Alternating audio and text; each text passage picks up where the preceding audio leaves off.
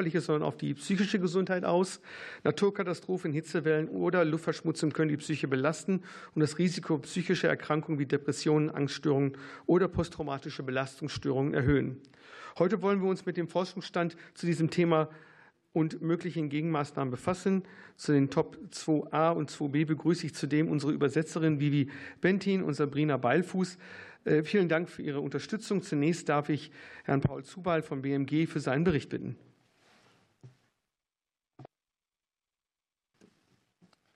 Ja, ganz ähm, herzlichen Dank. Ähm, äh, sehr verehrter Herr Vorsitzender, sehr geehrte Damen und Herren. Ähm, Vielen Dank, dass wir heute die Gelegenheit erhalten, im Unterausschuss Globale Gesundheit über die Auswirkungen der Klimakrise auf mentale Gesundheit zu diskutieren, die natürlich auch für das BMG aus nationaler, aber eben auch aus internationaler Sicht äh, von ähm, äußerster Bedeutung und Relevanz ist. Klimawandel äh, gilt als eine der größten Bedrohungen für die menschliche Gesundheit und das Wohlbefinden. Er wirkt sich direkt und indirekt auch auf die menschliche Psyche aus. Naturkatastrophen und Extremwetterereignisse wie Hitze, Brände und so weiter, aber auch Infektionskrankheiten haben in den letzten Jahrzehnten weltweit aufgrund des Klimawandels äh, zugenommen, was in der Folge psychosoziale äh, Stressoren darstellt. Auch kann die Auseinandersetzung mit der Klimakrise, äh, Klimakrise starke negative Emotionen wie Stress, Stress, Angst oder Hilflosigkeit auslösen. Klimaangst oder die sogenannte Solastalgie, also, also die Trauer um den Verlust des eigenen Lebensraums, sind neu beschriebene psychische Symptome angesichts der existenziellen Bedrohung durch die Klimakrise. Die indirekten Folgen des Klimawandels wie Nahrungsmittelknappheit oder ökonomische Krisen, gewaltvolle Konflikte, wie wir sie derzeit erleben, oder unfreiwillige Migration stellen zusätzlich massive psychische Risiko- und Belastungsfaktoren dar. Lassen Sie mich nun ganz kurz auf die nationalen, aber auch, äh, das ist mir besonders auch wichtig, auf die internationalen Herausforderungen ähm, eingehen. Für Deutschland steht bei den nationalen Herausforderungen besonders die Belastung der psychischen Gesundheit infolge der klimawandelbedingten Naturkatastrophen und Extremwetterereignisse sowie die zunehmende Hitzebelastung äh, im Mittelpunkt. Die Inanspruchnahme von psychiatrischen Notdiensten sowie das Risiko für psychotische Erkrankungen steigt in den Hitzeperioden extrem stark an. Besonders, und hier möchte ich den Fokus darauf legen, ähm, äh, müssen wir auf die vulnerablen Menschen äh, schauen, nämlich wie Ältere, wie Kinder und auch auf Personen mit psychischen Vorerkrankungen, die ähm, überdurchschnittlich äh, gefährdet ähm, sind. Also neben alten Menschen haben aber auch Menschen mit substanzbezogenen Süchten und organischen psychischen Störungen, wie zum Beispiel Demenzerkrankungen, das höchste hitzebedingte Mortalitätsrisiko. Bei Patientinnen und Patienten mit demenzieller Erkrankung, bipolarer Störung oder Schizophrenie lässt sich ein signifikanter Zusammenhang zwischen der Erhöhung der mittleren Tagestemperatur und dem Anstieg der Mortalität äh, beobachten. Psychopharmaka, wie zum Beispiel auch äh, Antipsychotika oder Antidepressiva, können bei Hitze zu einer Hemmung der zentralen Temperaturregulierung führen. Äh, dadurch kann es wiederum zu verringerten Schwitzen, äh, Kognitionseinschränkungen, Blutdruckabfällen und Blutdruckrisiken kommen. Die Auswirkungen äh, des Klimawandels auf die psychische Gesundheit kann neben der Begrenzung des Klimawandels durch Prävention und Anpassung begegnet werden. Und deswegen ist mir wichtig, heute ganz kurz über den Hitzeschutzplan Gesundheit zu sprechen. Wichtige Präventionsmaßnahmen sind bevölkerungsweite Aufklärung und die Förderung klimaschützender und gesundheitsfördernder Lebensweisen. Wichtige Anpassungsmaßnahmen sind zum Beispiel auch die Stärkung der klimaresilienten äh, Versorgung. Und genau vor diesem Hintergrund hatte, hat das BMG im Sommer 2023 den Hitzeschutzplan Gesundheit auf den Weg gebracht. Äh, damit die durch den Klimawandel immer wahrscheinlich werdenden Hitzenperioden reagiert und somit auch die Bevölkerung für kommende intensivere, häufige und längere Hitzeperioden äh, noch besser aufzustellen, als das bisher der Fall war. Hitze beeinflusst nicht nur das Krankheitsgeschehen, sondern führt auch zu Todesfällen. Das bisherige Engagement aller Ebenen Bund, Länder und Kommunen, Zivilgesellschaft und Bevölkerung muss daher weiter gestärkt und noch verbessert werden. Beim Hitzeschutzplan, ich habe es äh, gerade schon gesagt, liegt der Fokus äh, unter anderem besonders auf den vulnerablen Bevölkerungsgruppen, Menschen mit psychischen Vorerkrankungen, die ein höheres Risiko haben, belastet, werden, belastet zu werden durch Hitzeperioden und auch weitergehenden Schutz benötigen als andere. Der Hitzeschutzplan Gesundheit adressiert auch die Stärkung der klimaresilienten äh, Versorgung, zum Beispiel die Ansprache vulnerabler Patientengruppen über die hausärztlichen Praxen. Dabei sollen auch die seelischen Belastungen bzw. die psychischen Erkrankungen im Zusammenhang mit Hitze in den Blick genommen werden. Alle relevanten Verbände werden einbezogen. Dabei bereiten sich auch die Praxen auf Hitzeperioden vor. So hat zum Beispiel die äh, Bundespsychotherapeutenkammer für psychotherapeutische Praxen einen Muster-Hitzeschutzplan äh, veröffentlicht. Äh, lassen Sie mich ganz kurz zur, noch ein Wort zur Forschungsbeauftragung über das BMUV und äh, ähm, das UBA, das Umweltbundesamt, reden. Hier läuft aktuell im Auftrag des, des BMUVs und des UBAs ein Forschungsvorhaben, das sich mit dem Titel Die mentalen Auswirkungen des Klimawandels und die Bereitschaft zur Anpassung in diesem Vorhaben werden Daten zur Risikowahrnehmung, den psychischen Folgen des Klimawandels, der Vulnerabilität verschiedener Personengruppen, zum Anpassungsverhalten sowie zur Ansetzung zur Steigerung der psychischen Resilienz erhoben. Hierzu wurden äh, eine Literaturrecherche, aber auch eine repräsentative Online-Befragung mit ca. 1300 äh, Personen durchgeführt.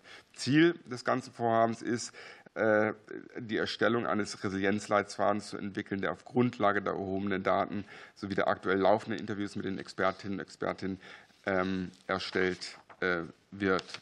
Auftragnehmer, vielleicht noch als Zusatz, ist das Institut für ökologische Wirtschaftsforschung äh, Berlin in Kooperation mit Professor Dr. Reese und Kantar Public. Auf der internationalen Ebene möchte ich äh, noch kurz zwei ähm, Punkte ähm, anmerken. In Zusammenarbeit mit unseren internationalen Partnern, hier insbesondere auf der Ebene der UN bzw. der WHO, wird der Zusammenhang von Klimawandel und psychischer Gesundheit ebenfalls äh, weiter verstärkt adressiert. Äh, letztes Beispiel könnten wir nennen, auf der Weltklimakonferenz 2023, also der COP28, fand erstmals sogar ein Gesundheitstag statt.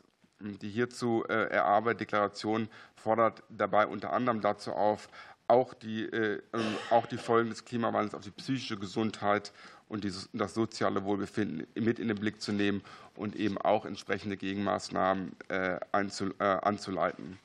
Auch in der Zeit der Abstimmung befindlichen WHO-Resolution zu Climate Change and Health wird der Nexus von Klimawandel und psychischer Gesundheit berücksichtigt. Deswegen freue ich mich heute ganz besonders, dass äh, äh, die WHO, für die das BMG ja ähm, federführend verantwortlich ist und mit der wir sehr eng zusammenarbeiten, heute vertreten wird von Frau Dr. Deborah Kestel und auch aus ihrer aus erster Hand zu erfahren, ähm, wie es sich mit den weltweiten Entwicklungen ähm, in dieser Angelegenheit berichten wird. Lassen Sie mich zum Schluss noch kurz anmerken, äh, drei zentrale Punkte, die wir gerne als BM, aus BMG-Sicht ähm, äh, kurz erwähnen möchten. Zum Ersten, das BMG hat die Belastung der psychischen Gesundheit durch den Klimawandel erkannt und geht die damit verbundenen Herausforderungen national sehr proaktiv an. Äh, Beispiel ist zum Beispiel mit der Beauftragung des RKI zur Erstellung eines Sachstandsberichts Klimawandel und Gesundheit äh, im letzten Jahr. Zweiter Punkt, auf der nationalen Ebene äh, stehen wir mit den verschiedenen Akteuren und Akteurinnen im engen Austausch, um trotz der noch dünnen Evidenzlage bereits die Versorgung mit Blick auf klimabedingte psychische Erkrankungen zu stärken, wie beispielsweise mit dem Hitzeschutzplan, äh, zu dem ich gerade eben gesprochen habe. Drittens, äh, der letzte Punkt, auf der internationalen Ebene engagiert sich das BMG stark im Nexus äh, Klima und Gesundheit. Und wir achten besonders darauf, dass psychische Gesundheit auch eine wichtige Rolle spielen wird. Denn wir können von ausländischen Erfahrungen viel lernen. Heute erleben wir in Deutschland bereits extreme Hitze, auch wenn derzeit Wasserknappheit oder Nahrungsmittelunsicherheit noch nicht bei uns angekommen sind. Danke Ihnen sehr.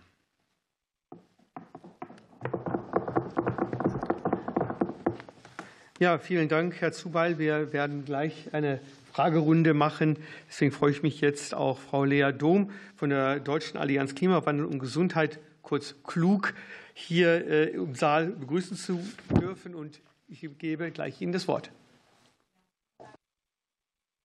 Bitte mit Mikrofon, weil äh, wir sind auch online und dann kann man mich jetzt gut nach vorne ziehen, das wäre wichtig. Und so kann man Sie dann auch online hören. Kann man mich jetzt gut hören? Ja, es wird. Äh, ja, vielen Dank für die Einladung. Ich erzähle zehn Minuten etwas zur Klimakrise und psychischer Gesundheit und dann äh, können Sie Fragen stellen. So ist das meines Wissens eingeplant. Ich habe eine kurze Präsentation mitgebracht, äh, um Ihnen die aktuelle Lage da noch ein bisschen vor Augen zu führen. Ähm, die Klimakrise schadet der psychischen Gesundheit, Tendenz steigend, was logisch ist, weil die Klimakrise ja voranschreitet und zwar auf unterschiedlicher Art und Weise. Weise direkt, da habe ich das Bild des Hochwassers, ist zum Beispiel, wenn äh, Ahrtal Hochwasser jemand erlebt, eine Traumatisierung. Das wäre eine direkte Folge, eine direkte psychische Folge der Klimakrise. Ähm, viel, viel größer und äh, undurchschaubarer werden dann die indirekten Folgen. Da äh, sind zum Beispiel die psychischen Folgen durch zerstörten Wohnraum, durch zerstörte Infrastruktur, wenn beispielsweise ein Kindergarten zerstört ist und die Kinder nicht mehr in die Betreuungseinrichtung gehen können, sind Familien dadurch belastet das haben wir ja in der Corona-Zeit äh, auch feststellen dürfen. Ähm, Flucht hat unglaubliche psychische Folgen und auch die Auseinandersetzung, die innere Auseinandersetzung kann zu einer psychischen Belastung führen. Ähm, also da ergibt sich die, ergeben sich die psychischen Folgen auf ganz unterschiedlichen Wegen, individuell und sozial. Es gibt eine klare Forschungslage, die sagt, dass zum Beispiel gesellschaftliche Segmentierungsprozesse, gruppenbezogene menschlich menschlich, Menschenfeindlichkeit, Konflikte, kriegerische Auseinandersetzungen zunehmen mit voranschreitender Klimakrise, wiederum mit psychischen Folgen. Ähm, und es ist im Grunde auch schon bekannt, was dagegen getan werden könnte. Ich würde mir wünschen, dass wir das auch tun, um das äh, so gut abzumildern, wie es nur geht. Ähm, was vielleicht gut für Sie zu wissen ist, weil es hier auch äh, Deutschland betrifft, das ist die sogenannte BKK-Studie, die sich das Hochwasser in NRW und Rheinland-Pfalz genauer angeschaut hat ähm, und da eine enorme Zunahme von Schlafstörungen, Stress und Traumatisierung als direkte Folge des Hochwassers verzeichnen konnte. Also da wurden wirklich die Daten der Versicherten genommen, äh, wo man das dann ja also es ist keine Eigenbefragung. Ähm, und was ganz interessant ist und was auch wiederum die indirekten Folgen verdeutlicht, die noch mal viel größer sind, ist, dass äh, viele Folgen sich erst nach sechs Monaten gezeigt haben, nämlich in Form von posttraumatischen Belastungsstörungen, Ängsten, Depressionen, emotionalen Störungen bei Kindern und Jugendlichen. Ich hatte bis vor zwei Jahren selbst eine Praxis für Psychotherapie. Ich kann Ihnen aus Erfahrung sagen, dass man eine Traumatisierung nicht mit fünf Sitzungen wegtherapieren kann, sondern dass das wirklich also schwere Folgeschäden sind für die psychische Gesundheit. Die BKK hat in äh, dieser Studie davon gesprochen, dass ein erheblicher psychologischer und psychiatrischer Versorgungsbedarf infolge des Ahrtal-Hochwassers bestand. Es waren psychotherapeutische Sonderbedarfszulassungen nötig äh, und weiterhin gibt es trotzdem erhebliche Versorgungsengpässe in der Region. Das kommt ja im großen Stil auf uns zu mit Extremwetterereignissen. Da sollten wir wachsam sein. Ähm, was mir noch wichtig ist darzustellen, ist, dass natürlich einerseits das enorm viel Leid für Betroffene und Angehörige bedeutet, aber auch eine extreme volkswirtschaftliche Belastung, weil psychische Erkrankungen mit langen Arbeitsausfällen oft einhergehen. Äh, da gibt es hier zum Beispiel äh, vom, vom DRK-Gesundheitsreport schon mal den Vorjahresvergleich von 2021 2022, wie da die Fehltage durch psychische Erkrankungen zugenommen haben. Vielen ist es vielleicht schon bekannt. Das sind Erkrankungen, die zu sehr langen Arbeitsausfallzeiten führen, äh, so dass da auch ein entsprechender wirtschaftlicher Schaden die Folge ist. Ähm, man kann sich dann noch das Problemfeld mit der psychischen Verarbeitung angucken. Dieses Balkendiagramm sieht jetzt sehr kompliziert aus. Ich sage Ihnen nur, obersten, der oberste Balken ist der entscheidende, vielleicht, äh, um ihn zu verstehen.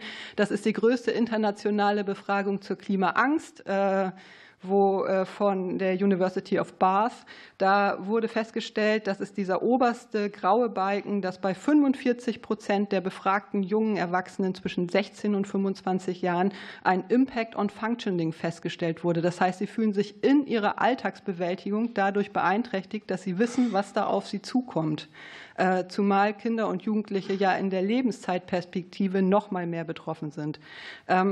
Also alles ganz schlimm, kann man unterm Strich sagen. Ähm, ich wollte aber gerne noch eine kleine konstruktive Wendung reinbringen, äh, denn tatsächlich ist es so, dass die Psyberufe, also Psychologie, Psychotherapie, auch Psychiatrie, da auch auf einem Schatz sitzt, was die Bewältigung angeht, weil das, was wir können, ist äh, einerseits zum Beispiel Kommunikation von nötigen klimapolitischen Maßnahmen an die Bevölkerung. Was kann man machen, dass äh, solche Maßnahmen auch von der Bevölkerung mitgetragen werden und nicht ausschließlich auf Reaktanz stoßen? Wir haben zudem gleichzeitig ein großes Problem. Es ist verknüpft mit News Avoidance, also dass Nachrichten vermieden werden zu Extremwetterereignissen. Das frustriert die Leute, die haben da keine Lust drauf, denken, was kann ich da schon machen? Auch dazu gibt es psychologische Hinweise, wie man dem entgegenwirken könnte, wäre auch politisch hochinteressant. Äh, genau, und mit psychischer Gesundheit und politischer Partizipation kennen wir uns auch aus. Ähm, was aus meiner Sicht auch noch entscheidend ist, ist, dass Prävention aufgewertet wird bei der Krankheitslast, die in psychischer Hinsicht ähm, auf uns zurollt, werden wir mehr auf Prävention setzen müssen zukünftig und können das nicht im 1 zu 1 Setting behandeln. Wir brauchen zudem eine Fort- und Weiterbildung der Gesundheitsberufe, auch der, also auch meine eigenen, ich bin Psychotherapeutin und wir wissen, dass Menschen diese Informationen gesünder verarbeiten können, dass sie sich eher mit diesen Themen weiter auseinandersetzen, wenn sie wirksame und machbare Handlungsmöglichkeiten wahrnehmen. Ähm, das geht in der Regel über individuelle Konsumveränderungen hinaus. Dann entsteht auch weniger Frust. Genau, das war mein kurzer Input. Ja, vielen Dank, Frau Dom, und äh, danke auch an beide Berichterstatter. Äh, wer möchte mit den Fragen beginnen? Üblicherweise gucke ich hier zu meiner Linken bei der SPD. Ja, Tina Rudolph.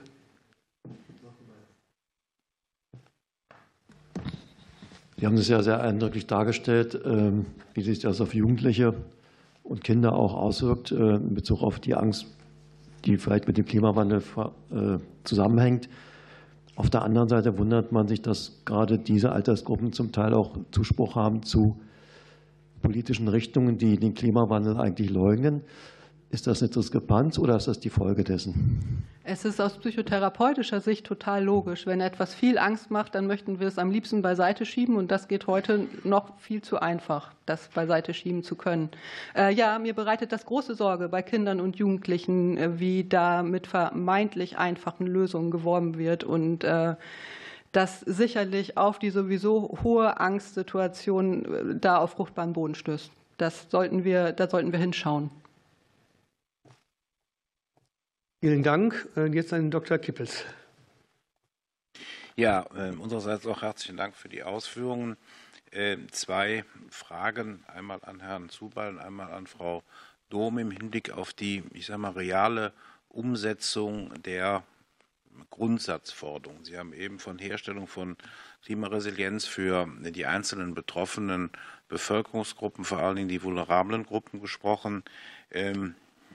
Die CDU-CSU-Fraktion hat schon bei der Veröffentlichung des, des, Klimaschutzplans gesagt, ja, alles richtig der Sache nach, aber wir brauchen natürlich erstens ähm, konkrete Empfehlungen, die dann für die einzelnen Bevölkerungsgruppen auch real umsetzbar sind und finanzierbar sind. Also ich spreche jetzt von Kühlungsmöglichkeiten, Verdunkelungsmöglichkeiten der Räumlichkeiten, zum Beispiel der Anschaffung von klimaangepasster Kleidung. Ältere Menschen tragen sehr häufig über das ganze Jahr hinweg immer dieselben nicht klimaverträglichen Kleidungsstücke. Das löst alles finanziellen Aufwand aus, beziehungsweise das sind teilweise Sachen, die gar nicht in ihrer Macht stehen, weil die Räumlichkeiten zum Beispiel gemietet sind, sodass Veränderungsmöglichkeiten so nicht machbar sind. Also da wäre jetzt eine Frage, rechnen wir jetzt in absehbarer Zeit auch mit einer Form von einem Umsetzungsplan, der dann möglicherweise auch bei Vermietern finanzielle Anreize für Umbaumaßnahmen und Ähnliches setzt. Und Frau Dom, Sie haben ja gerade auch sehr treffend davon geschrieben, Prävention stärken. Äh, wie muss ich mir jetzt, ich sage mal, eine mentale Präventionsmaßnahme vorstellen? Fließt das möglicherweise in den Unterricht ein? Gibt es da, ich mal, es, ich nenne es jetzt mal, wie es bei der Feuerwehr ist, man trainiert Situationen, um sich dann in kritischen Situationen sicherer zu fühlen, Abläufe dann geschulter sind, man, man schult äh, Kommunikationsmöglichkeiten oder was auch immer. Wie sähe das jetzt aus und an welcher Stelle setzt es an? bereits schon im frühen Kindesalter oder auch, ich sage mal, in, im ehrenamtlichen Bereich über die Volkshochschule oder wie auch immer. Vielen Dank. In der Reihenfolge würde es zunächst Herrn Zubeil das Wort erteilen. Vielen Dank, äh, vielen Dank, Herr Dr. Kippels, ähm, für Ihre Frage ähm, zum Umsetzungsplan und äh, zur konkreten Implementierung. In der Tat ähm, ist der Hitzeplan Schutz von Gesundheit der im Jahr 20, äh, 2023 auf den Weg gebracht haben, ein kontinuierlicher Prozess. Es ist bei weitem noch nicht abgeschlossen. Insofern ist die Frage auch äh, völlig äh, gerechtfertigt. Was ich Ihnen dazu sagen kann, ist, dass Ende 2023 äh, wurden die Erfahrungen aus dem Sommer 2023 äh, unter Einbeziehung von verschiedenen Akteuren, Akteurinnen und Akteuren auch ausgewertet. Und diese Ergebnisse werden auch in den gesundheitlichen Hitzeschutz für 2024 natürlich mit einfließen. Ähm, weiterhin äh, tauscht sich das BMG und äh, Frau äh, Dom hat es gerade angesprochen, wie wichtig es ist, sich eben auch mit, mit, dem, mit Psychotherapeuten und anderen ähm, auszutauschen. Da ist das BMG sehr aktiv und tauscht sich zum Beispiel mit der äh, Bundespsychotherapeutenkammer oder auch der Deutschen Gesellschaft für Psychiatrie und Psychotherapie aus. Aber zum konkreten Umsetzungsplan, wie gesagt, da können wir sicherlich auch noch was nachreichen, ist, äh, dass wir uns eben momentan am kontinuierlichen und am weiterführenden Prozess befinden. Es ist nicht allein vom BMG abhängig, was, was äh, de facto umsetzungsfähig ist. Der Plan liegt auf dem Tisch und hier kommen wir gerne, wenn Sie es konkreter noch benötigen, gerne auf Sie zu mit weiteren Informationen. Dankeschön. Ja, und Frau Dom, bitte. Ja, jetzt, oder? ähm, wie Prävention konkret aussehen könnte. Also einerseits haben Bildungseinrichtungen eine große zentrale Rolle. Dazu zählen alle Bildungseinrichtungen, die wir hier so haben. Ähm, da muss man allerdings interessanterweise auch erstmal die Bildungsträger weiterbilden, weil die nämlich auch gar nicht so richtig wissen, wie man das gut angehen kann, zumindest nicht immer, nicht zuverlässig. Gleichzeitig wissen wir, dass ähm, Klimabildung dazu beitragen kann, dass es von dem oftmals noch wahrgenommen eher abstrakten Problemen, naturwissenschaftlichen Problemen mehr in die Lebenswelten getragen werden kann, dass Menschen es eher verarbeiten, eher weiterentwickeln können in ihrem Handeln. Ähm, dann wäre präventiv wirklich entscheidend, die Gesundheitsberufe fortzubilden. Also zum Beispiel in meiner Ausbildung, so alt bin ich jetzt auch noch nicht, war das noch überhaupt kein Thema. Da wurde das einfach irgendwie verschlafen. Da war das kein Thema im Curriculum. Da muss es aufgenommen werden. Ähm, und dann sagt die Forschungslandschaft sehr klar, das, was eine hohe präventive Wirkung hat, ist alles, was mit Gemeinschaftsförderung zu tun hat, mit Community Building. Also zum Beispiel äh, Kirchengemeinden, Vereine, Sportvereine, da, wo Menschen sich in ihren Lebenswelten aufhalten, dass das mit der Klimakrise verknüpft wird, mag jetzt erstmal abstrakt klingen, ist aber naheliegend und führt dazu, dass Menschen gesünder bleiben und das Thema besser verarbeiten können und eher ins Handeln kommen. Sehr viele Co-Benefits und es wäre insofern auch doppelt wirksam, weil es dem Einsamkeitsproblem entgegenläuft. Wir haben in Deutschland auch ein großes Problem mit Einsamkeit. Ja, so ist es, Frau Dom. Äh, jetzt hat sich der Hannes Wagner gemeldet von der Bündnis 90 Die Grünen. Darf ich noch eine Nachfrage stellen? Also Entschuldigung, ich habe das. Ja, ich war ab dem Blindenfleck, sorry. Äh, ja, äh, ich, vielleicht an beide äh, Partner. Wir haben ja nun, ich sag mal, dieses Problem latent vor der Türe. Aber wir haben ja nun auch, ich sag mal, auch in Europa Regionen, die sich schon etwas länger mit äh, Fragestellungen von Hitze im täglichen Leben beschäftigen. Spanien, Italien, Portugal, Griechenland. Ähm, da sind ja, ich sage mal, bestimmte Lebensabläufe auch den, den klimatischen Verhältnissen angepasst worden. Also sprich die berühmte Siesta, also früher mit dem, äh, mit den beruflichen Tätigkeiten beginnen, in der Mittagszeit eine Pause einlegen. Warum sage ich das? Wir müssen ja unter Umständen relativ schnell reagieren. Und wir haben ja in der Corona-Pandemie zum Beispiel auch mit der Einführung von digitalen Medien und Ähnliches auch schnell reagiert. Ist jetzt der Gedanke, dass man aus den Erfahrungen, die ja zum Beispiel in südlichen Ländern schon seit längerem existieren, da hier entsprechende Best-Practice-Beispiele übernommen und empfohlen werden. Das hätte ja zum Beispiel im Arbeitsrecht oder ich sage mal in Arbeitsschutzvorschriften äh, äh, eine Möglichkeit, da verankert zu werden. Aber es müsste dann natürlich auch mit Evidenz unterlegt werden. Vielen Dank. Auch da wieder in der Reihenfolge, aber nur der Hinweis, das war ja schon eine vollständige Frage, nicht eine kleine Nachfrage. Äh, aber Herr Zubal oder Herr Ja, Aktives. wir können da gerne, ähm, Dankeschön. Also, ähm, äh, danke für die, für, für die ähm, weiterführende Frage. Wir leisten uns als BMG ja auch den Global Health Hub Germany, wie Sie wissen. Und das ist nun wirklich ein, ein gutes Gremium, auch gerne genau solche Fragen zu, zu diskutieren. Und hier äh, gerade zu dem äh, Thema ähm, Klimakrise äh, auf die mentale Gesundheit hat der GHG zum Beispiel ein Papier entwickelt. Und da werden auch verschiedene Aspekte genau dessen, was Sie angesprochen haben, beleuchtet. Insofern ist das in der Mache, wenn ich es mal so salopp sagen darf. Und ähm, ist es nicht so, dass man dass wir ähm, ausgrenzen oder nicht versuchen, von anderen zu, äh, von anderen zu lernen. Selbstverständlich gibt es andere Länder, gerade im, äh, in den südlicheren Regionen, die mehr Erfahrung haben, als äh, bei uns das noch, noch der Fall ist. Ähm, ja, danke schön. Und Frau Dom, bitte. Ja, ich würde gerne noch eine Sache ergänzen, äh, und zwar, wenn es um die Klimaanpassung geht. Ähm, da müssen wir aufpassen, weil wir aus der, aus der Wissenschaft inzwischen deutlich wissen, dass das Resilienzkonzept im Klimakontext im Grunde neu gedacht werden muss, dass wir nicht auf reine Anpassung setzen können, weil es einfach irgendwann begrenzt ist. Der Körper kann sich nicht unbegrenzt an Temperatur und Luftfeuchtigkeit und so weiter anpassen.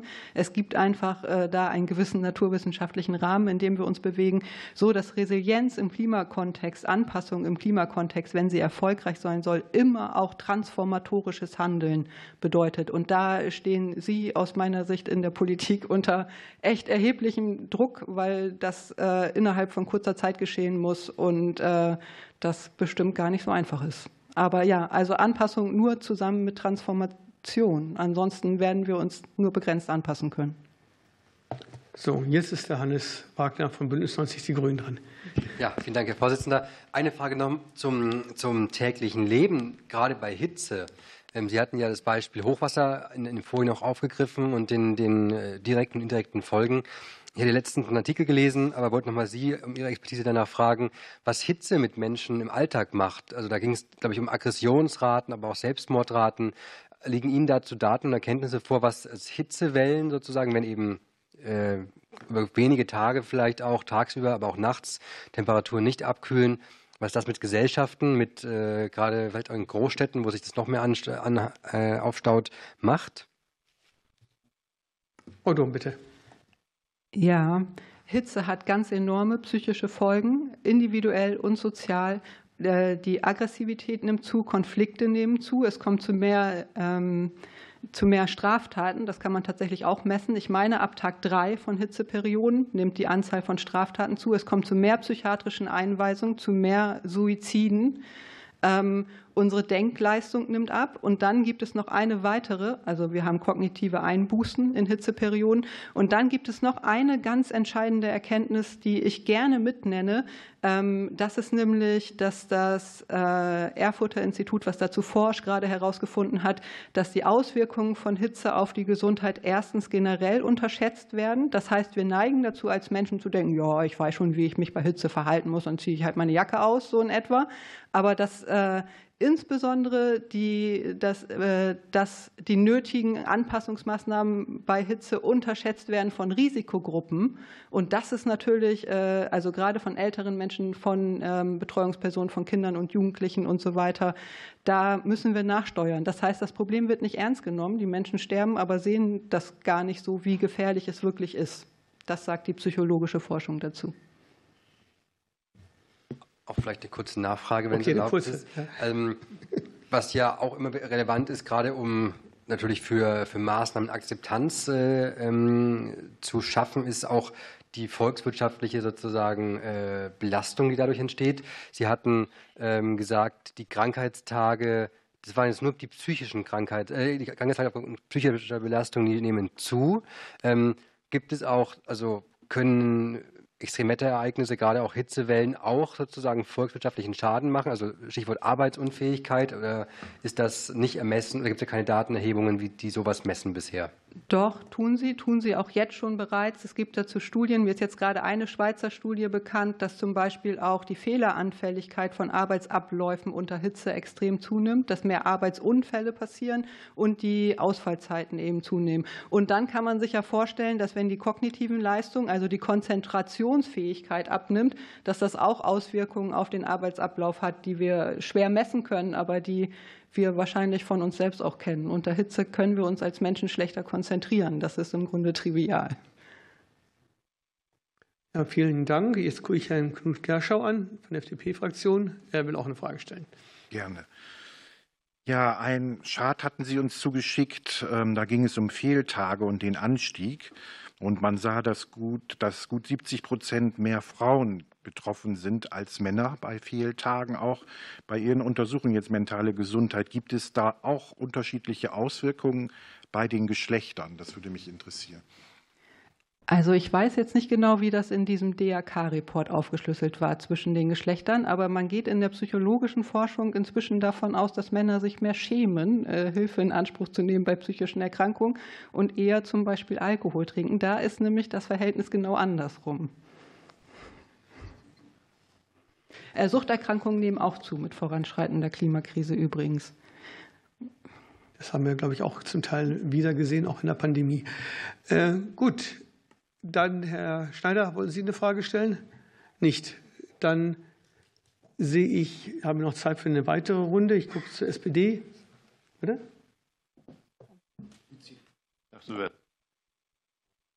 Anregungen machen, wenn Sie so über die Studienlage so einen guten Überblick haben, ob Sie uns was große, gut gemachte, relevante Studien zu diesen Themen angeht, einfach mal so eine kleine Zusammenstellung machen könnten, dass man da mal ein bisschen drin stöbern kann. Da gibt es ja entsprechende Papiere, zum Beispiel von der Bundespsychotherapeutenkammer, die Herr Zubeil auch schon zitiert hat. Also im Grunde existieren die bereits. Man, man findet die auf leichte Art und Weise, wenn man googelt. Aber Frau Dom, ich glaube, habe ich gerade so erfolglos gemacht, deshalb. Vielleicht erkläre ich das ganz kurz, Frau Dom. Sie kennen ja unsere Truppe hier nicht so ganz. Wir sind hier auch einige, im Gegensatz zu anderen Ausschüssen, wo mehr Rechtsanwälte sind, sind hier einige Ärzte dabei, die äh, das auch durchaus die Literatur beherrschen. Und äh, manchmal ist es tatsächlich schwierig, an alle Literaturstellen zu kommen. Deswegen war es ja die Bitte, ob Sie da, wenn Sie eine Zusammenfassung haben, das vielleicht weiterleiten. Das können wir gerne auch im Protokoll hier anhängen. Herr Vorsitzender, Juristen beherrschen auch Literatur. Ich habe ja nicht gesagt, ich habe ja nur einen Vergleich mit der Epidemiologie, äh, Demografie, Demografie, unsere Gruppe. Ja, so. Also ich kann gerne etwas entsprechendes rumschicken, vielleicht an Frau Liebig, ans Sekretariat, sowas wie einen Grundlagenartikel oder so, der einen Überblick gibt. Das mag ich gerne tun. Was mir vor allen Dingen wichtig wäre, ist, dass, äh, wenn Sie hier rausgehen, dass Ihnen im Kopf bleibt, dass äh, mit psychischer Gesundheit tatsächlich die psychischen Erkrankungen so sehr zunehmen und dass wir es nicht nur mit Klimaangst zu tun haben, was ein verschwindend geringes Problem in den Praxen ist. Also also ich würde eher denken, wir haben zu wenig Klimaangst, wenn man sich diese Prognosen anschaut. So, jetzt haben wir noch zehn Minuten und ich habe gesehen, Tina Rudolph hat sich gemeldet, äh, Dr. Kibbels hat sich gemeldet und Hannes Wagner hat sich gemeldet in dieser Reihenfolge. Ja, vielen Dank. Also gerade der Einschub hat mich jetzt doch noch mal auch zu einer Frage veranlasst. Äh, kurzes Statement vorab. Ich glaube nicht, dass wir ein Erkenntnisproblem haben. Es gibt diese Studien, die sind gut zu finden. Man kann das sich angucken. Es ist, glaube ich, einfach, wie Sie sagen, die Schwierigkeit, in eine Umsetzung zu kommen und die Handlungsdiskrepanz irgendwie zu bewältigen. Deswegen ähm, eine Frage, bei der Sie mir tatsächlich faktentechnisch doch nochmal helfen könnten. Internationaler Vergleich. Es gibt ja Länder, in denen die Temperaturen ähm, seit Jahren, Jahrzehnten auch so sind, wie sie bei uns zu befürchten stehen. Kann man auch daran noch abstrahieren mit einer Studienlage oder eher konkretisieren, äh, dass es schon zu den gleichen Vorkommnissen kommt? Gibt es einen Ländervergleich, der valide und belastbar ist, wo man auch nochmal zeigen kann, das ist das, wo wir darauf zusteuern, das ist das, was tatsächlich passieren wird. Ähm, davor müssen wir uns irgendwie schützen. Und ähm, ich würde auch noch mal in die Richtung Compliance gehen. Wie schafft man es, die Handelnden, und da sind die Zielgruppen ja wirklich sehr inhomogen. Wir haben ja Leute aus dem Gesundheitswesen, die das selber schon zu ihrem Thema machen, gerade bei Klug organisiert, die sagen, ist mir wichtig, die mit Kolleginnen und Kollegen darüber sprechen, aber trotzdem auch viele im Gesundheitswesen, die selber sagen, wir haben ganz andere Probleme und wenn wir behaupten, Hitze und Klima sind die größten Probleme, dann negieren wir damit die anderen. Das finde ich ist in der Kommunikation einfach immer was sehr Schwieriges. Haben Sie da irgendeinen Tipp, wie man damit umgehen könnte? Klimakommunikation ist ein riesiges eigenes Feld, zu dem man im Grunde mehrere Fortbildungen über, also Tagesseminare machen könnte. Und selbst dann gibt es immer noch schwierige äh, Stellen. Aber ja, es gibt konkrete Tipps, wie man äh, die Kommunikation so gestalten kann, dass sie die Menschen eher erreicht und dass sie eher bereit sind, äh, einerseits das Problem zu erkennen und andererseits klimapolitische Maßnahmen zu akzeptieren oder selbst handlungsbereiter zu werden. Das ist vor allen Dingen, wenn wir es verknüpfen mit den Lebenswelten der jeweiligen Zielgruppe. Da wird es dann schon knifflig, weil es dann immer darauf ankommt, mit wem spreche ich gerade und was packe ich gerade in den Fokus. Ähm, regionaler Fokus ist zum Beispiel sehr hilfreich. Die Menschen sind betroffen durch das, was sie vor der eigenen Haustür erleben, an Naturveränderungen beispielsweise. Ähm, aber spannendes eigenes Thema. Ich überlege gerade die internationale Studie mit Hitze. Ich äh, ich kann sie Ihnen zuschicken, wenn ich sie finde. Ich weiß, dass es äh, im Vergleich schwer ist, dass schon die Studienlage zur Hitze im Vergleich schwer, schwer zu fassen zu kriegen ist, weil sie Hitze unterschiedlich operationalisieren. Einige schauen äh, Temperaturerhöhung innerhalb eines gewissen Zeitraums, einige machen das mit, äh, mit konkreten Temperaturzahlen und da müsste man die Vergleichbarkeit erstmal gewährleisten. Ich möchte nichts Falsches sagen, deswegen sage ich lieber nichts. Ja, vielen Dank, Frau Dom. Und jetzt Dr. Kippels. Ja, vielen herzlichen Dank. Also ich wollte vielleicht meiner insistierenden Frage noch gerade mal ein bisschen die Begründung nachlegen. Also äh, einige Mitglieder des Gesundheitsausschusses sind ja taufrisch jetzt gerade aus Österreich zurückgekommen und da haben wir uns mit dem Sonderproblem der Suizidprävention sehr intensiv beschäftigt. Und alleine in dem einstündigen Gespräch ist relativ deutlich geworden, wie schwierig der Zugang zu diesen äh, ähm, Situationen der mentalen Belastung, der mentalen Reaktion beziehungsweise auch der eventuellen Prävention ist und wie nützlich es aber auf der anderen Seite sein kann, durchaus dann, ich sage mal, einen Austausch voranzutreiben, um mal zu sehen, wenn der eine einen anderen Ansatz gewählt hat, zu welchen Erkenntnissen ist er gekommen. Also damit jetzt gar nicht der Eindruck entsteht, ich wollte das in irgendeiner Form äh, auf die leichte Schulter nehmen. Nur die Ansätze sind extrem schwierig.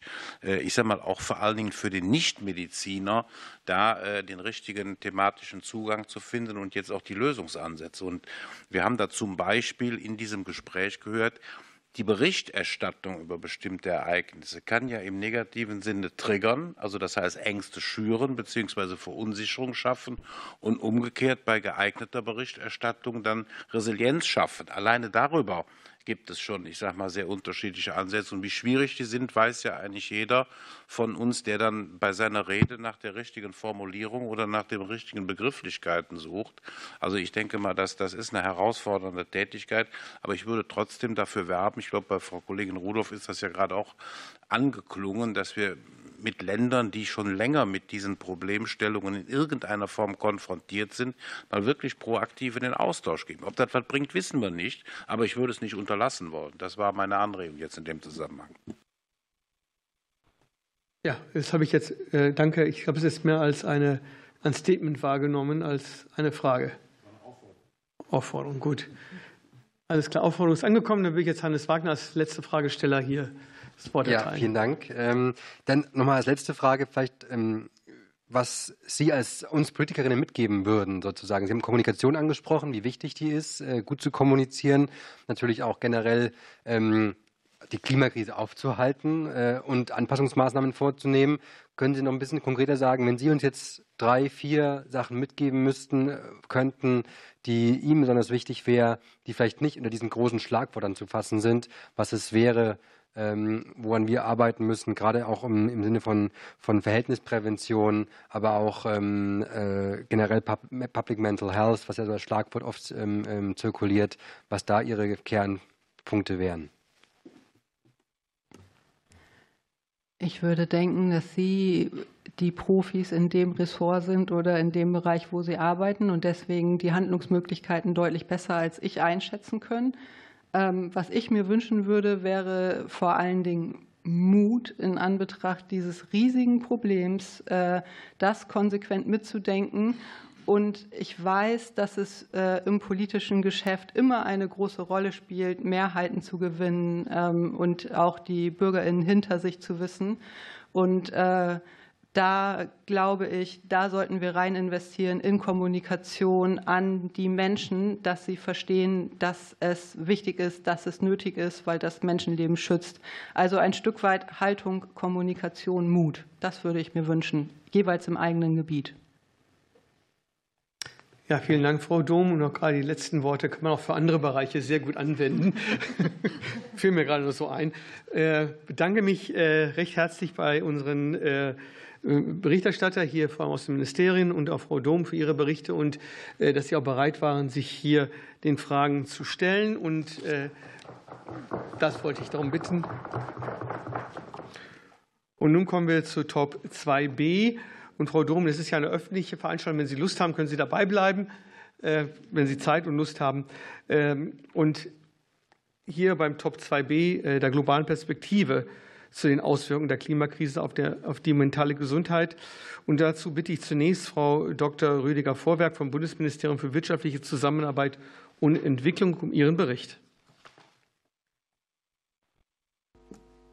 Ja, vielen Dank, Herr Vorsitzender, meine Damen und Herren. Ähm, herzlichen Dank für die Einladung zu diesem äh, zentralen Thema zu sprechen. Wir haben heute schon viel gehört. Insofern will ich auch meine Einführung relativ äh, kurz lassen und dann zu den entwicklungspolitischen Kontexten äh, stärker kommen. Wir haben gehört, dass ähm, steigende Temperaturen und Extremwetterereignisse Auswirkungen auf die physische und mentale Gesundheit haben und besonders natürlich auch in Entwicklungsländern noch mal zu ganz anderen äh, Auswirkungen führen kann. In der öffentlichen Debatte haben wir das Thema steigend, vor allen Dingen, wenn wir in der äh, Debatte auch auf die Klimakonferenz schauen. Äh, Paul Zuber hat das schon gesagt. Auf der COP28 hatten wir zum ersten Mal einen äh, thematischen Block, ähm, der das Thema Gesundheit und Klima aufgenommen hat. Das ist ein wichtiges Signal, aber ist natürlich erst ein Anfang, sodass wir alle auch unsere gemeinsamen Anstrengungen darauf ausrichten müssen, dass daraus auch ein konkreter Arbeitsstrang beziehungsweise was noch besser wäre, eine konkrete Arbeitsbefassung in verschiedenen thematischen sektoralen Strängen der Klimakonferenz auch aufgenommen würde. Ähm, damit sind wir bei einem wichtigen Thema, ähm, das wir heute sicher auch noch diskutieren werden. Was heißt die übersektorale, übersektorale Bearbeitung dieses Themas auch im internationalen Kontext? Wenn wir auf den globalen Süden schauen, dann können wir drei Auswirkungen des Klimawandels auf die mentale Gesundheit besonders hervorheben. Einmal erstens, Menschen in diesen Ländern sind mit akuten Bedrohungen konfrontiert, die ihre Lebensgrundlagen zerstören. Das sind Verluste von Ernten durch Dürren oder Überflutungen, die nicht nur zu Hunger führen, sondern eben auch zu existenziellen Ängsten und Sorgen um die Zukunft. Zweitens beobachten wir, dass Klimawandel als Katalysator für bereits existierende soziale und wirtschaftliche Ungerechtigkeiten auftritt. Menschen, die ohnehin schon in Armut leben, in prekären Situationen, haben es besonders schwer, sich vor den Folgen des Klimawandels zu schützen. Personengruppen wie Frauen, Kinder und Menschen mit Behinderungen sind besonders betroffen. Drittens sehen wir, dass diese Länder oft nicht ausreichend vorbereitet sind, um mit diesen mentalen Gesundheitsfolgen des Klimawandels umzugehen. Es fehlen Ressourcen im nationalen Gesundheitssystem für psychologische Unterstützung, für Prävention, für Aufklärung und Sicherheitssicherungssysteme, die entstandenen Kosten auch abdecken zu können und genügend Personal zu haben. In den ohnehin schon überlasteten Gesundheitssystemen führt dies zu einem zusätzlichen Druck, der nicht abgefedert werden kann. Die entwicklungspolitische Relevanz äh, für unsere Zusammenarbeit mit dem äh, globalen Süden haben wir einmal äh, in der bilateralen Zusammenarbeit und auch in der multilateralen Zusammenarbeit Lassen Sie mich kurz die bilaterale Zusammenarbeit mit unseren Partnerländern ausführen. Hier haben wir die beiden Leitungsprioritäten Klima- und sozial gerechte Transformation, Just Transition, Sie kennen das, und zum anderen die Leitungspriorität globale Gesundheit und körperliche Selbstbestimmung, die der Rahmen sind für unsere internationale Fokussierung. Zum anderen haben wir wir haben Ihnen das vorgestellt in der Kernthemenstrategie 6 für Gesundheit, soziale Sicherung und Bevölkerungsdynamik des BMZ das Ziel gesetzt, Gesundheitssysteme in unseren Partnerländern müssen gegen multiple Krisen, dazu gehört auch der Klimawandel, widerstandsfähig gemacht werden. Lassen Sie mich ganz kurz auf ein konkretes Projektbeispiel eingehen, das das etwas anschaulicher macht. Es gibt ein BMZ-finanziertes Projekt, äh, das auch den Namen Klimawandel und Migration trägt. Es äh, wird in der Karibik, in Ostafrika, in der Pazifik, Philippinen und Westafrika durchgeführt. Teil des Projektes ist auf Fidschi. Diese pazifischen Inselstaaten, äh, wissen Sie, sind von klimabedingter Migration besonders betroffen. Sie leiden unter klimabedingten Wetterereignissen, der Anstieg des Meeresspiegels und damit die erzwungene Umsiedlung. Diese freiwillige geplante Umsiedlung ist komplexer und äh, unfreiwillige ist ein komplexer und sensibler Prozess, der Traumata verursacht und ähm, Gemeinschaften müssen ihre Heimat verlassen, woanders ein neues Leben aufbauen.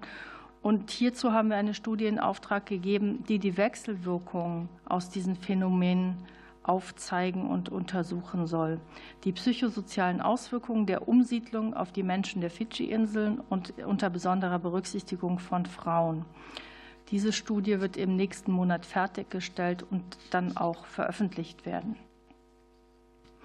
Ein weiteres äh, Projektbeispiel ist die unterstützten Trainings für Grenzbeamte und Beamtinnen in der Ostkaribik. Dabei wurden insbesondere die Auswirkungen des klimabedingten Katastrophenschutzes und der möglichen Folgen auf Personen äh, fokussiert und hier um hier eben angemessen auch mit Vertriebenen umgehen zu können. Zusammenfassend lassen Sie mich auch das sagen, was die Kolleginnen und Kollegen schon gesagt haben. Es ist eine der größten globalen Gefahren für die menschliche Gesundheit in unserem Jahrhundert mit extremen Auswirkungen auf humanitäre und wirtschaftliche Perspektiven. Deshalb ist es von besonderer Bedeutung, dieses Themas sektorübergreifend zu bearbeiten und einen klaren Fokus auf präventive Maßnahmen zu setzen, die auch diese wirtschaftliche Seite mit berücksichtigt. Wenn wir in die Zukunft schauen, können wir zwei große Konferenzen in den Blick nehmen, nämlich die Generalversammlung der Vereinten Nationen 2025 zu nicht, zu nicht übertragbaren Krankheiten, die eine gute Möglichkeit bildet, die Folgen des Klimawandels auf diese Krankheiten und die mentale Gesundheit auch zu benennen und gleichzeitig mit anderen Mitgliedstaaten eine abgestimmte Strategie und Sprache festzulegen. Zum anderen findet der Global Disability Summit im April 2025 statt, der auch eine geeignete Bühne wäre, um das Thema international weiter im Dialog zu vertiefen. So viel von unserer Seite als Bericht. Vielen Dank. Ja, vielen herzlichen Dank, Frau Dr. Rödiger. Und äh, nun freuen wir uns auf den Bericht von Frau Dr. Devora Kestel aus der Weltgesundheitsorganisation, die uns online zugeschaltet ist. Dr. Kessler is Director for Mental Health and Substance Use of the WHO. Dear, dear Dr. Kessler, uh, thank you so much for your time joining us today here in our uh, meeting, and the floor is yours. Thank you. Thank you so much. Just one check. Do you hear me well? Perfect. Okay, great. Also vielen Dank für diese Gelegenheit. Es tut mir leid, dass ich etwas später dazugekommen bin und insofern einen Teil der vorherigen Diskussion verpasst habe, die aber auch sehr interessant war. Ich möchte, eine, möchte keine Präsentation zeigen, weil wir nicht so viel Zeit haben. Verzeihung, nein, doch, ich möchte gerne eine Präsentation zeigen. Um einen kurzen Beitrag besser zu strukturieren, ich hoffe, Sie können ihn jetzt sehen. Dann haben wir hoffentlich auch noch im Anschluss Zeit für Fragen und ein Gespräch. Also noch einmal vielen Dank für diese Gelegenheit und herzlichen Glückwunsch dazu, dass Sie sich mit diesem sehr wichtigen Thema beschäftigen. Das Thema rollt auf uns zu. In vielen Ländern ist das schon eine Realität und wird immer dringlicher. Und eines der Themen, das wahrscheinlich auch mit den eben besprochenen Themen zu tun hat, ist, dass man anerkennen muss, dass selbst ohne den Klimawandel die Situation der psychischen Gesundheit jetzt schon weltweit eine Krise ist. Allein wegen der Lücken, die es hier in den verschiedenen Ländern gibt. Wir reden hier über eine Milliarde Menschen weltweit, die unter psychischen Krankheiten leiden Und wir reden über verlorenes Geld, Kosten von einer Billion in der weltweiten Wirtschaft. Jedes Jahr sterben 100.000 Menschen per Selbstmord. Auch dazu wurde schon etwas gesagt. Aber man muss sich eben fragen, was kann man tun, um schon jetzt auch nur einen Selbstmord zu verhindern? Dann kann man sich das Verhältnis der Ärzte auf die Kranken anschauen. Hier haben wir ein Verhältnis von 1 zu 13. Entschuldigung, 13 auf 100.000.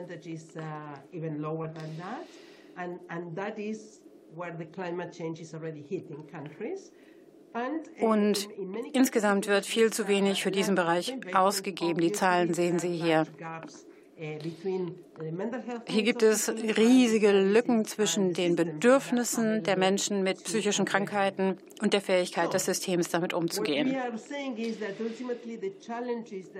Insofern sagen wir, dass die Herausforderungen, die wir sowieso schon haben, durch den Klimawandel oder die Klimakrise noch viel schlimmer werden.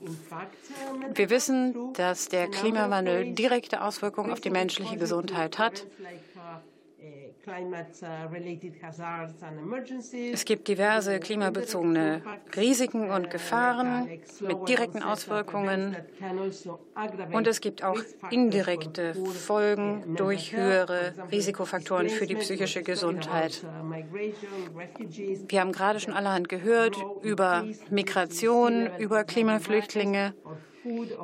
All diese Dinge finden statt, weil zum Beispiel Meeresspiegel steigen, weil die Nahrungsmittelsicherheit nicht gewährleistet ist, weil es irgendwo Konflikte gibt. Und die Schätzungen besagen hier, dass es insbesondere in diesem Bereich der psychischen Gesundheit eine noch viel größere Belastung geben wird. Wir reden hier über Kosten, zusätzlichen Kosten von 47 Milliarden Dollar bis zum Jahr 2030.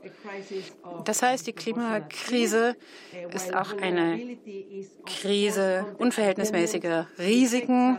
Es gibt natürlich unterschiedliche Kontexte, die zu berüchtigen sind. Hier sind die verschiedenen ganz besonders gefährdeten Gruppen aufgezeigt. Und wir sehen, dass immer wieder diese Gruppen betroffen sind sei es bei einem großen Erdbeben, die, das sehr viele Menschenopfer fordert. Aber auch da gibt es Unterschiede zwischen diesen Gruppen. Indigene Gruppen zum Beispiel sind häufig besonders stark betroffen. Auch die Möglichkeiten für Kinder und Jugendliche, sich gesund zu entwickeln, sind eingeschränkt. Und wir müssen uns klar machen, dass Notfälle und Katastrophen auch immer ganz besonders starke Auswirkungen auf Mädchen und Frauen haben. Aufgrund dieser Herausforderungen ist die WHO sehr aktiv in diesem Bereich des Klimawandels und der Bearbeitung der Folgen davon. Das sieht man hier auf dieser Folie. Wir haben hier links den Bereich Leadership. Da geht es zum Beispiel auch darum, dass ich jetzt hier heute bei Ihnen bin und über dieses Thema spreche. Da geht es aber auch um die Zielerreichung, die ich vorhin erwähnte, bis 2030. Wir sammeln natürlich auch Daten, wir verfolgen die Entwicklung, versuchen Daten zu sammeln und wir setzen dann die Agenda für dieses Thema. Gleichzeitig befassen wir uns mit dem Kapazitätsaufbau, mit dem Zugang zu Orientierung und Unterstützung im Umgang mit diesem Problem. Die Anerkennung der Bedeutung dieses wichtigen Themas schlägt sich auch hier nieder. Das Thema wird innerhalb der WHO auch in, in den Mitgliedstaaten immer präsenter. Daher gibt es inzwischen neue Ziele in den Plänen, die wir schon hatten. Wir haben hier den Mental Health Action Plan. Dieser gilt jetzt bis 2030. Und hier haben wir jetzt ein neues Ziel, das besagt, 80 Prozent der Länder werden dann Programme haben, die Unterstützung für die psychische und Gesundheit und psychosozialen, psychosoziale Unterstützung an sich in ihre Katastrophenschutzpläne mit einbeziehen. Darauf verpflichten sich also jetzt die Mitgliedstaaten. Und 80 Prozent, das ist ja hier die Zahl, ist wirklich auch sehr viel. Außerdem haben wir kürzlich ein Strategiepapier zu diesem Thema herausgegeben. Das kann ich Ihnen gerne auch noch zuschicken. Das ist eine Handreichung für die Länder, um mit diesem Problem umzugehen. Und in dem letzten World Mental Health Report von 2022 erwähnen wir explizit die Klimakrise als eine Bedrohung für die psychische Gesundheit. Wir haben auch das Inter, die Interagency ähm, Reference Group.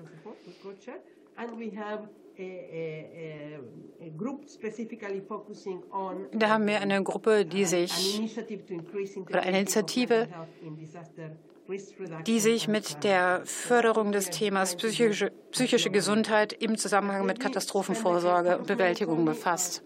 Und vielleicht noch einige wenige Worte zu einer laufenden Initiative. Diese heißt Build Better Before. Hier geht es um den Kapazitätsaufbau für MHPSS in der Katastrophenvorsorge und Katastrophenbewältigung. Hier geht es ganz einfach um die verschiedenen Risiken, die sich durch ein sich veränderndes Klima ergeben und Möglichkeiten des Kapazitätsaufbaus für die Betroffenen. Dazu haben wir verschiedene Workshops organisiert, um Kapazitätsaufbau zu fördern. Normalerweise sind diese ein bis zwei Tage lang. Es geht um eine multisektorale Bearbeitung des Themas und eine Simulation zusammen mit einer Art Übung, die da durchgeführt wird. Wir laden die Fachleute aus den unterschiedlichen Bereichen ein. Es wird Wissen geteilt zur Frage, wie psychosoziale Unterstützung und Hilfe für die psychische Gesundheit umgesetzt werden können oder wie wir mit den damit verbundenen Risiken umgehen können. Und dann bitten wir die Teilnehmenden im Anschluss selbst einen Plan zu entwickeln für ihr eigenes Land. Wir haben bisher drei von diesen weltweiten Workshops gehabt. Der letzte davon hat in Estland stattgefunden. Der Sozialminister war auch bei dem ersten Termin mit dabei. Man wollte dann gerne noch einen eigenen nationalen Workshop haben. Das haben wir auch unterstützt, haben Teilnehmende aus anderen Ländern mit eingeladen und haben diskutiert, was genau getan werden muss. Und wie gesagt, alles anhand konkreter praktischer Beispiele im Rahmen einer Simulation. Eigentlich darf ich Ihnen diese Information gar nicht unbedingt zeigen, aber ich wollte gerne dieses konkrete Beispiel heute vorstellen.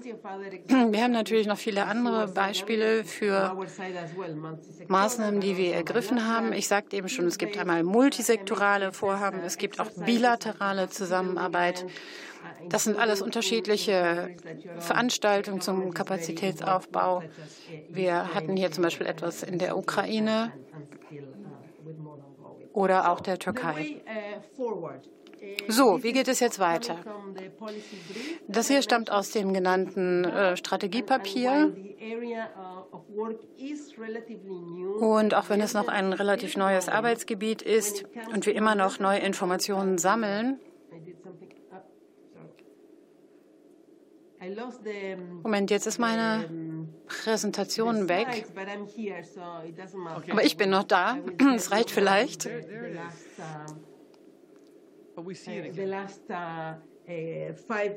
Genau, aber da waren diese fünf Empfehlungen aufgeführt. Die Hauptbotschaft ist hier, dass es darum geht, globale, regionale und nationale Initiativen in diesem Bereich zu unterstützen. Das Ganze soll ein Querschnittsthema werden und eingebettet werden in Klimaschutzmaßnahmen. Das ist die beste Möglichkeit, um mit diesem Thema der Klimakrise und ihren Auswirkungen umzugehen. Das schließt an das an, was Sie eben diskutiert haben. Wir wollen auch gar nicht erst warten, bis die Krise voll, voll da ist, sondern wir wollen schon jetzt damit anfangen. Zum Zweiten geht es darum, die Unterstützung für die psychische Gesundheit in die verschiedenen Umweltschutzprogramme mit einzubinden.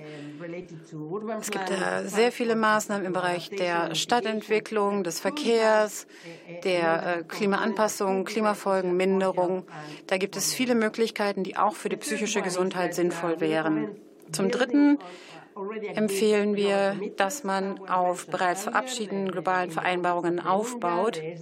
Einige wurden schon erwähnt, die SDGs, ähm, das Pariser Abkommen, andere Aktionspläne. Man, es ist also herauszuarbeiten, wie man darauf aufbauen kann. Zum Vierten geht es um einen Ansatz, zur Abfederung von Krisenfolgen und um den Aufbau von gemeinschaftsbasierten Gesundheitssystemen, die im Falle eines Falles aktiv werden können und die auch Maßnahmen hochfahren können.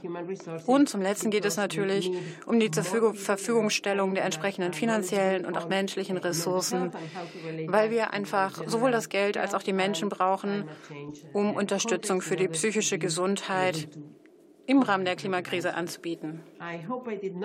So, ich hoffe, das war jetzt nicht so viel auf einmal. Ähm, und damit wäre ich erstmal am Ende und hoffe, wir haben noch Zeit für ein Gespräch. Yeah, thank you very much, Dr. Kestel. Dankeschön.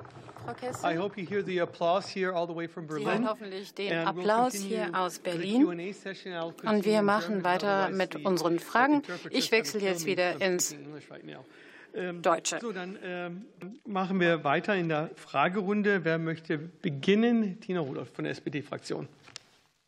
Also eigentlich äh, Vielen Dank. Würde ich gerne vielleicht einen ganz kurzen Schwenk machen, ob mein Kollege Karambadiavi gerade in der Schalte ist. Wenn nicht, dann schafft er das gerade nicht, weil er in einer anderen Sitzung steht. Und dann würde ich eine Frage stellen, von der ich äh, weiß, dass er sie, glaube ich, hier gerne gehört hätte. Und zwar, ob Sie uns abseits von den ähm, Best-Practice-Beispielen hinsichtlich der Schulung des Gesundheitspersonals äh, noch über andere Best-Practice-Beispiele im Umgang mit Hitze und eben Hitzewellen in anderen Staaten in Afrika zum Beispiel geben können. Die Frage ist, ob wir nicht äh, davon lernen können, dass ja viele Staaten weltweit mit diesem Problem schon sehr, sehr lange konfrontiert sind und vielleicht auch Gesundheitssysteme haben und vielleicht auch gesellschaftliche Maßnahmen haben, mit denen sie äh, schon dagegen vorgehen und ähm, ja, die wir uns auch angucken könnten. Deswegen die Frage, außerhalb der Schulung von Gesundheitspersonal, da haben Sie ja wirklich viel uns gerade auch mitgegeben, gibt es Best-Practice-Beispiele, von denen wir äh, gut lernen können und die es hier vielleicht wert sind, erwähnt zu sein. Vielen Dank. So, ich warte ein paar Sekunden, Frau Dr. Kestel. Okay, so yes, yes, thank you, thank you very much for that question. Vielen Dank für diese Frage. Wenn wir über psychische Gesundheit und Maßnahmen für das psychosoziale Wohlbefinden sprechen, dann sprechen wir natürlich auch über ein System zur Unterstützung. Die Fortbildung, die kommt ja erst danach. Erstmal braucht man das notwendige Wissen. Es geht ja um die Einbindung. Das ist jetzt gar nicht abgefahren Jahren oder wir müssen erst einmal dafür sorgen, dass das grundlegende Wissen und das Verständnis da sind. Wir müssen an der Prävention arbeiten, an der Förderung solcher Maßnahmen. Und das liegt nicht nur am Gesundheitssektor, sondern es gibt auch andere Sektoren, soziale Sektoren. Wir haben ja über Migration gesprochen. Also es gibt ganz viele Probleme, die damit zusammenhängen. Also wir müssen dafür sorgen, dass wir erstmal verstehen, dass wir auf diesen Bedarf eingehen müssen, wenn beispielsweise Familien einen großen Verlust erlitten haben durch solche Überflutungen. Also es geht jetzt nicht nur um das Ende der Kette von diesen sehr gut ausgebildeten Therapeuten, sondern wir müssen uns erstmal auf den Anfang dieser Kette konzentrieren und was dort auf dem Weg alles für Maßnahmen zu treffen sind. Also wir müssen erst einmal für Wissen sorgen, Wissen aufbauen und dann die Kapazitäten aufbauen. Ich weiß jetzt, ich kenne jetzt kein genaues Beispiel aus Afrika, was wir hier benutzen können, aber in einigen afrikanischen Ländern haben wir schon solche Dienste für die äh, Unterstützung von psych äh, psychischer Gesundheit gestärkt. Gibt es da Fragen? Okay, dann gehen wir gleich weiter zur Bündnis 90. Die Grünen, die Grünen und, da ist der Hannes Wagner. Vielen Dank für den Impuls und danke, Herr Vorsitzender, für das Wort. Zunächst eine Frage, da weiß ich gar nicht, ob Sie die Daten haben, ähm, aber haben Sie auch nationale Daten zu Deutschland, wo Deutschland im Bereich MHPSS ähm, noch ähm, einzelne Aspekte stärker umsetzen kann? Liegen in der Daten oder, oder Empfehlungen oder Forderungen vor? An wen richtet sich jetzt die Frage? An Frau Dr. Kestel. Okay. Okay, no, unfortunately I don't have the data. Nein, solche for Daten Germany. habe ich leider What nicht I, für Deutschland. Not, not already ticked ich bin mir nicht sicher, ob Deutschland überhaupt solche Indikatoren hat. Also zumindest weiß ich nichts davon. Ich kann mir das nochmal näher ansehen und dann nochmal darauf zurückkommen. Aber ich glaube, es gibt noch keinen Koordinationsmechanismus hier, der das Ganze miteinander äh, koordiniert, wenn es solche Notfälle gibt. Also es wäre wirklich äh, wichtig, erst einmal herauszufinden, was man tun muss in solchen Fällen. Ich weiß gar nicht, also zu diesem Tagesordnungspunkt, ähm, ja, Sie sind ja noch anwesend, deswegen will ich immer mal Sie fragen, ähm, äh, was jetzt die Referentin gesagt hat. Wir haben die Box, also das Häkchen noch nicht gemacht in dieser Box. Können Sie das bestätigen und was müssten wir sozusagen, was sind da die Programme, dass wir das äh, möglichst zeitnah ändern. Ja, dann würde ich den Herrn Dr. Akdenis äh, dann das Wort erteilen. Vielen Dank, Herr Vorsitzender. Vielen Dank ähm, ähm, für die Frage. Ähm, ich kann kurz einmal berichten zum RKI-Sachstandsbericht 2023 zu Klimawandel und Gesundheit, der auf Beschluss des Bundestages erstellt wurde und vom BMG gefördert wurde. Und der hat sich eben die Evidenzlage auch in Deutschland angeschaut, und kommt zu dem Schluss, dass diese nicht als nicht ausreichend einzustufen ist. Für Deutschland wird eine große Diskrepanz zwischen dem für Deutschland verfügbaren Daten- und Wissensstand und den vorhandenen Erkenntnissen im internationalen Bereich festgestellt. Insgesamt besteht sowohl national als auch international ein Bedarf an weiteren wissenschaftlichen Erkenntnissen zu den psychischen Auswirkungen der Klimakrise und möglichen Adaptationsstrategien. Ähm, insofern ähm, weise ich auch in diesem Zusammenhang nochmal auf äh, den ähm, vom BMUV geförderten Forschungsrahmen zur mentalen Auswirkung des Klimawandels und der Bereitschaft zur Anpassung hin, der in diesem Jahr abgeschlossen werden soll. Insofern hoffen wir, dass wir da auch weitere Erkenntnisse bekommen. Vielen Dank. Vielen Dank. Da haben wir ja auch was für den Gesundheitsausschuss, was wir uns nochmal angucken können. Wir haben ja auch die Vorsitzende mit hier da. Das ist ja auf jeden Fall ja, ein spannender Bericht und muss uns auch, denke ich mal, beschäftigen, dass da Deutschland noch Aufgaben hat. Dann wird noch eine Frage an die Referentin der WHO. Ähm, eine Nachfrage oder? Ich wollte eben ihr auch noch eine Frage stellen. Ja, dann würde ich vorschlagen, dass einfach die nächsten in der zweiten Runde, weil ich glaube, da haben wir noch genug Sehr Zeit. Ja, ich will es nicht abdrücken, aber wir können jetzt hier nicht einen, Mono, einen, einen Dialog eröffnen. Das bitte um Verständnis. Äh, dann Knut Knerschau von der FDP-Fraktion. Ja, Frau Kestel, vielen Dank. In den Chat sprechen Sie von besonders gefährdeten Gruppen, indigene Menschen, Kinder und Jugendliche, Frauen und Mädchen. Finden Männer in ihrer globalen Perspektive gar nicht mehr statt? Bedeutet das also, dass Männer nicht so sehr betroffen sind? Müssten wir nicht gerade junge Familien als besonders gefährdet äh, ansehen? Dankeschön. Herr Kestel. Thank you, thank you. This is a very, this is a very important question, and Vielen Dank. Das ist natürlich eine sehr wichtige Frage. Oft wenden wir dann, wenden wir dem nicht genug Aufmerksamkeit zu. Ich glaube, was wir hier fördern müssen, ist natürlich auch geschlechtsspezifische Programme. Das heißt natürlich auch Männer, gerade auch junge Männer. Einige politische Maßnahmen könnten zum Beispiel getroffen werden, um geschlechtsspezifische Gewalt zu verringern.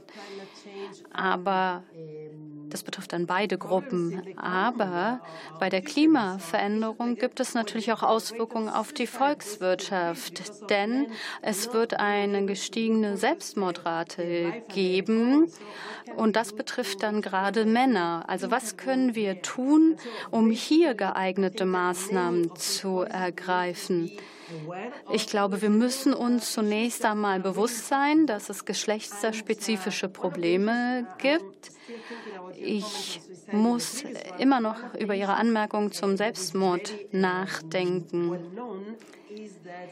Was bereits bekannt ist, ist ja, dass bei Männern die Suizidquote höher ist als bei Frauen, gerade auch in solchen Katastrophensituationen.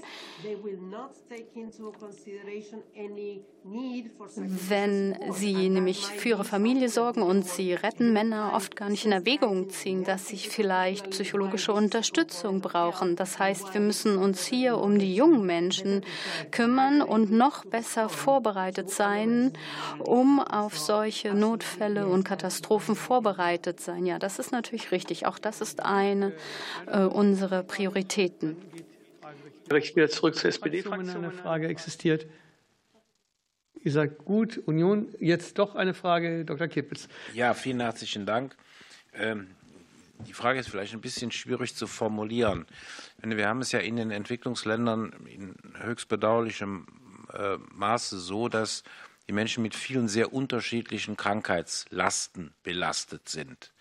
Ähm, und insofern ähm, frage ich mich, wie kann, ich sage mal, für diese Diagnose dann, ich sage mal, auch die Befundeinsicht hergestellt werden, um dann aktiv an der Therapie mitzuwirken, weil ich glaube, dass ja bei einem mentalen Problem, ich sage mal, die Mitwirkungsbereitschaft an den Therapiemaßnahmen noch wichtiger ist als vielleicht an einer ganz konservativen Behandlung, einer Impfung oder was auch immer. Wie wird kommuniziert, dass die Ursache der jeweiligen Befunde tatsächlich eine mentale Ursache ist, die dann auch mit äh, psychologisch-therapeutischen Maßnahmen therapiert werden muss, um das Gesamtbefinden wieder zu verbessern.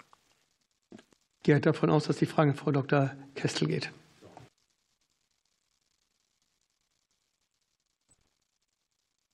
Ja, not an easy one indeed. Um, ja, das ist natürlich eine schwere Frage, da haben Sie recht.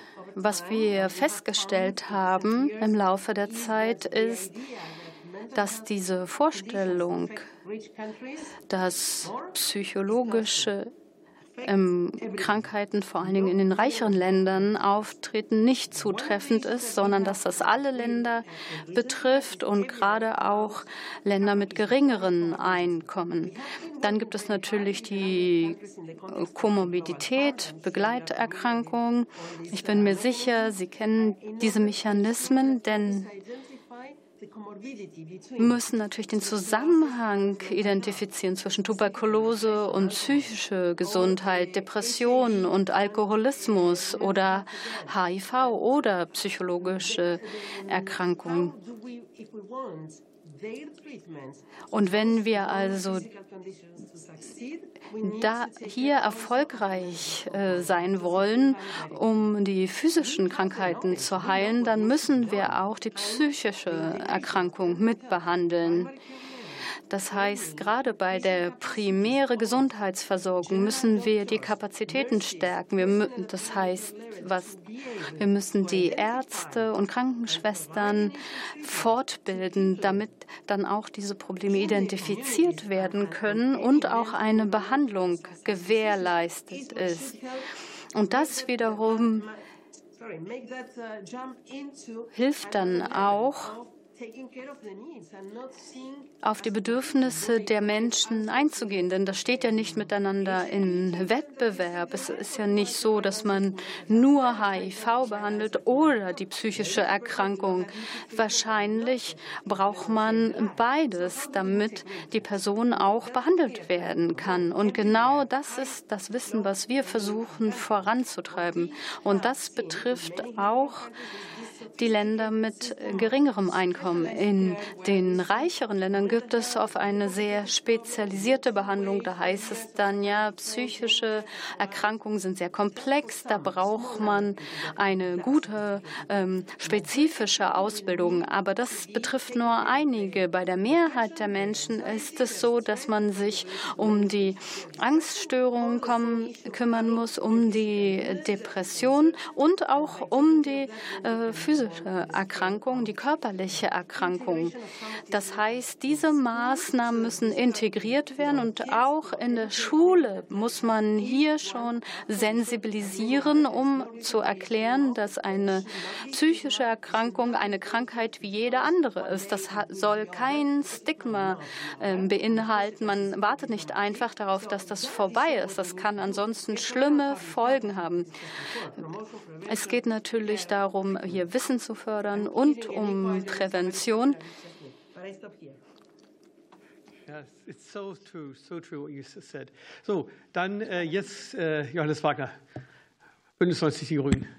Ja, vielen Dank, Herr Vorsitzender. Also meine Frage ging so ein bisschen in die Richtung von die meinem, meines Kollegen ähm, äh, Knut Gerschau ähm, zur den, der Gender-Dimension ähm, nochmal von mentaler Gesundheit. Ähm, auch aufgrund der Klimakrise, aber auch aufgrund vielleicht von anderen Naturkatastrophen ähm, oder auch auf, auf, aufgrund von Armut vielleicht.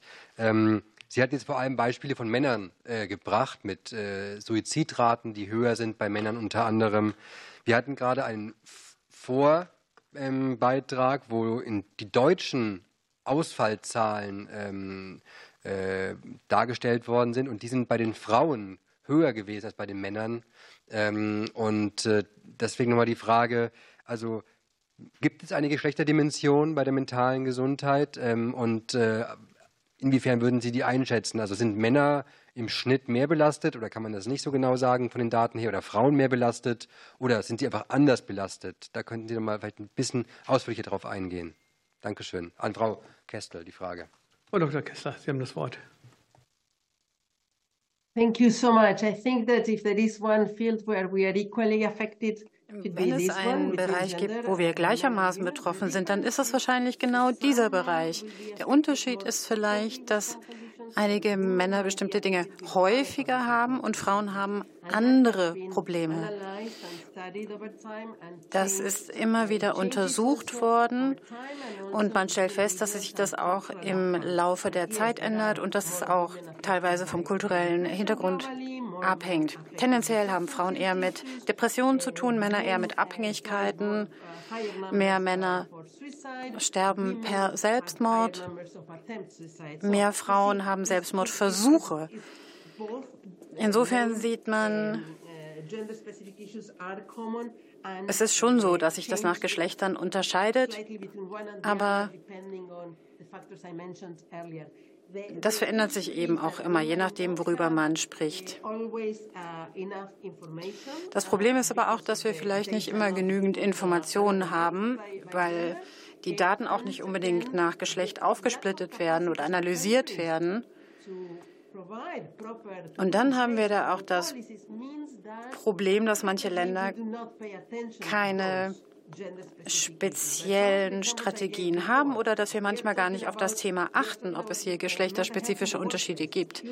Wir haben vorhin über psychische Gesundheit am Arbeitsplatz gesprochen. Ein riesiges Thema. Und natürlich kann man Dinge tun, um psychische Probleme am Arbeitsplatz zu verhindern. Und diese Maßnahmen können geschlechtsspezifisch sein. Das Gleiche könnte man innerhalb der Community machen oder in Bezug auf Naturkatastrophen machen. Also die Antwort ist, es gibt Unterschiede und es gibt Dinge, die hier passieren müssen. Ich habe das Thema auch noch mal angeguckt in Bezug auf die Klimakrise und ihre Auswirkungen. Und auch da gibt es tatsächlich viele geschlechtsspezifische Aspekte, die man beachten könnte. Ja, vielen Dank. Jetzt gucke ich nochmal in die Runde. Äh, Gerschau. Gibt es noch eine Frage oder nicht? Dann würde ich jetzt die Fragerunde an dieser Stelle äh, beenden und äh, recht herzlichen Dank an äh, Frau Dr. Kessler. Hier an dieser Stelle nochmal ausdrücken, sie war ja an der Hotspot und auch hier die Kolleginnen und Kollegen aus der Bundesregierung, die sehr fleißig auch vertreten haben. Auch hier ein herzliches Dankeschön. Wir kommen jetzt zurück auf Top 1 und aus den Gründen würde ich jetzt gerne die Öffentlichkeit wieder ausschließen. Also die Öffentlichkeit müssen wir jetzt an dieser Stelle beenden, weil wir Top 1 im nicht öffentlichen Teil hatten.